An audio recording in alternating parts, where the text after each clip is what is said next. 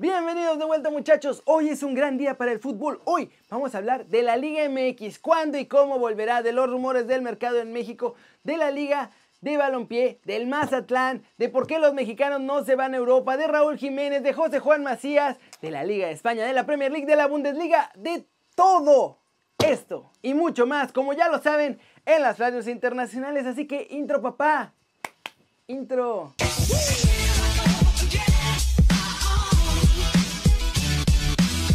Arranquemos con noticias de la Liga MX porque ya les dieron permiso de volver a jugar. Entonces, es hora de planear el regreso a la apertura 2020.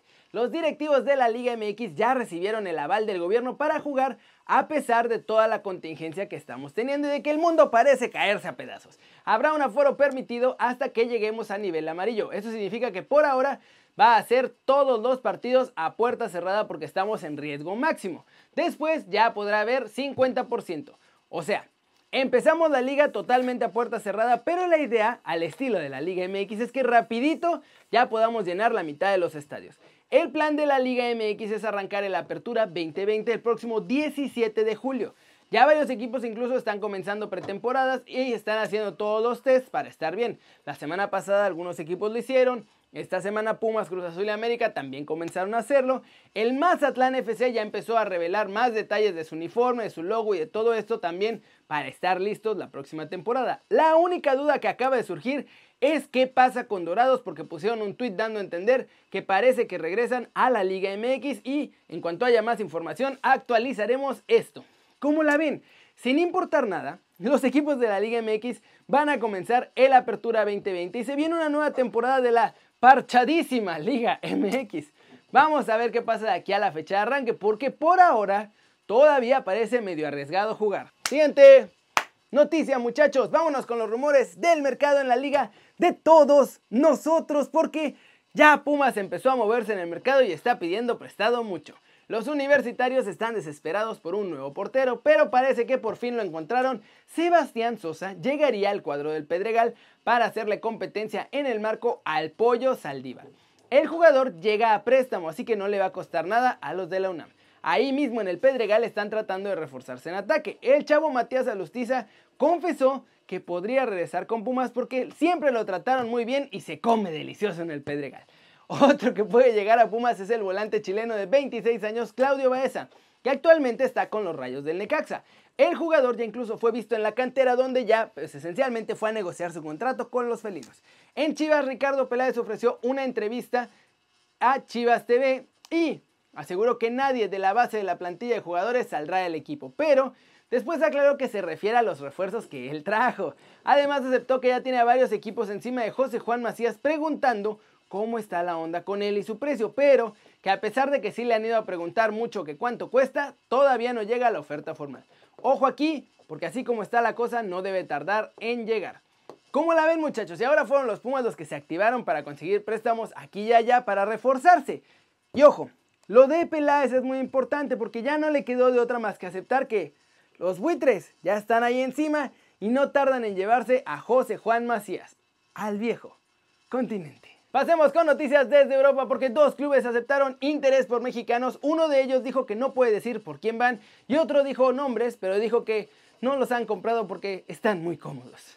Y es que en conferencia de prensa en el post partido entre el Bayern Múnich y el Bayern Leverkusen, Simon Rolfs de las aspirinas aceptó que están siguiendo a varios chavos y pensando en ficharlos. También dijo que no puede dar nombres, obviamente porque entorpecería el proceso de fichajes, pero que sí quieren añadir por lo menos uno o dos mexicanos en los próximos mercados de fichajes. Desde Pachuca me soplaron que por ahí uno de los nombres que suena para el Bayern es el del Pocho Guzmán. Así que ojo que podríamos verlo en Alemania este verano. Por otro lado, el presidente del Celta, Carlos Muriño, también dijo que quiere más mexicanos y explicó por qué no han llegado más a su equipo o a otros clubes europeos. Les leo un poco de lo que declaró. Nosotros al fútbol que más seguimos es al mexicano. Un fútbol muy bien pagado y a veces es más el miedo del mexicano a salir fuera porque están cómodos en su país. Gana bien, los jugadores medios son los que nosotros podemos traer.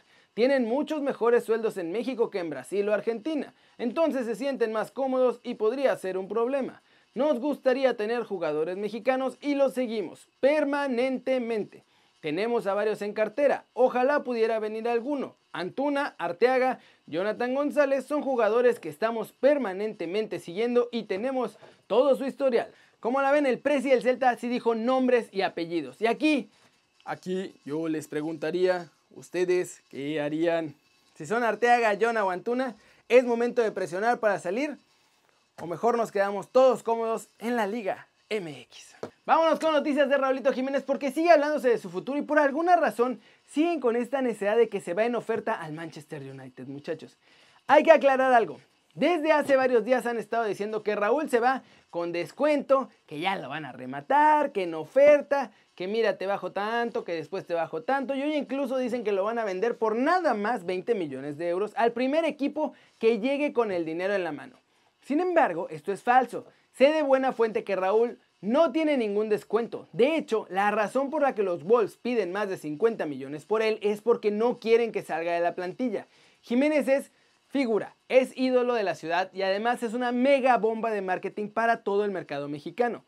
En Wolverhampton tienen claro esto y no van a perder más lana a largo plazo por tratar de sacar unos pesitos en este mercado de verano. Sobre todo porque además los Wolves pagaron más de 40 millones por él. Sería, después de toda la pérdida, perder todavía más por su fichaje. Lo que sí es una realidad es que están dispuestos a escuchar ofertas, incluso de intercambio de jugadores, que es lo que Jorge Méndez, que es el representante de Raúl, está negociando con los Wolves y con la Juventus, porque está buscando un nuevo socio con un estilo de juego parecido al de Benzema para que ayude a su muchacho Cristiano Ronaldo en la Juve. Así están las cosas con Europa y Raulito Jiménez y su futuro muchachos, porque parece que Jorge Méndez es el que está ahí moviendo todos los hilos para poder sacar el mayor beneficio para él, para Cristiano, para Raúl, para la Juventus y para los Wolves. Así que no está mal. Flash News, Luis Suárez recibió el alta médica después de la operación de la rodilla derecha a la que se sometió en enero y ya está listo para jugar en el momento que el entrenador del equipo, Quique Setién, lo quiera. Puede estar incluso para el regreso del campeonato liguero. Leo Messi también se perdió los últimos dos entrenamientos por una contractura en el cuádriceps, pero buenas noticias, ya realizó trabajo este sábado sobre el campo del Camp Nou. Disculpen la redundancia, pero en el césped del Camp Nou. Matis de Ligt dijo que no tiene intención de salir de la Juventus, dice que está muy feliz ahí y que a pesar de que le batalló, piensa continuar con la vecchia señora. Sky Sports, televisora encargada de transmitir los partidos de la liga inglesa, anunció que junto con EA Sports van a realizar también las gradas virtuales, muchachos, con los fans ahí cantando y emocionándose y gritando los gols. Y con esto se van a convertir en la segunda liga en el mundo en hacerlo, pues recordemos que hace un par de días la Liga de España también confirmó que van a usar este sistema. Un solitario gol de Emre Can en la segunda mitad le dio el triunfo al Borussia Dortmund, consolidó su segunda posición y además los mantiene pues disque en la pelea por la Bundesliga, ante Hertha Berlín que suma su primera derrota después de que se reanudó la Bundesliga. La lucha por eludir el descenso de la Alemania, esa es la que se puso al rojo vivo, muchachos. Ganó el Main 0-5 ante el Eintracht Frankfurt y con eso agarran aire. Y además, Fortuna Düsseldorf y el Hoffenheim empataron. Bayern Múnich que sigue intratable, muchachos. Este sábado dio un paso más hacia el título de la Bundesliga al derrotar a domicilio 4-2 al Bayern Leverkusen, con lo que mantiene su sana distancia con toda la perrada. Y terminamos el video de hoy hablando de la FIFA y el rescate financiero. El máximo organismo ya prepara todo este planecito para ir repartiendo billete a los diferentes equipos y que no vayan a quebrar por la crisis que provocó pues el cerveza bicho. Gianni Infantino, presidente de la FIFA, mandó un mensaje a las 211 confederaciones miembro y les comunicó todo el estatus del nuevo calendario, de los cambios y del plan de ayuda financiera que propone el organismo rector. Están desarrollando un sistema que sea razonable y al mismo tiempo que se base en las necesidades de cada equipo. La idea es que el plan de alivio económico alcance a todos y que hasta incluya al fútbol femenil. Aquí no se va a discriminar a nadie. Van a tratar de hacerlo de una manera moderna y transparente y por esto van a crear como una estructura extra de gobierno sólido para regular todo esto. Ellos se van a encargar de ver quién necesita, cómo lo distribuyen, cómo va a estar todo y hacerlo bien para todos. ¿Cómo la ven? Parece que van a repartir de forma justa el dinero entre pues, todos los que lo necesitan para que no caigan en crisis. Los clubes pequeños, por ejemplo, con más necesidades van a recibir más lana que los clubes grandes que se pueden recuperar más rápido y cosas así. Así que me parece que está bastante bien. Y todo este dinero sale de la misma FIFA. ¿Ya? Ellos sí tenían ellos sí tenían un plan de emergencias, muchachos, no como en otras ligas como la MX. En fin, eso es todo por hoy muchachos. Muchas gracias por ver este video. Ya saben, denle like si les gustó. Métanle un Sam, boom, vaso durísimo a la manita para arriba si así lo desean. Suscríbanse al canal si no lo han hecho. ¿Qué están esperando? Este va a ser su nuevo canal favorito en YouTube. Denle click a esa campanita para que hagan marca personal a los videos que salen cada día.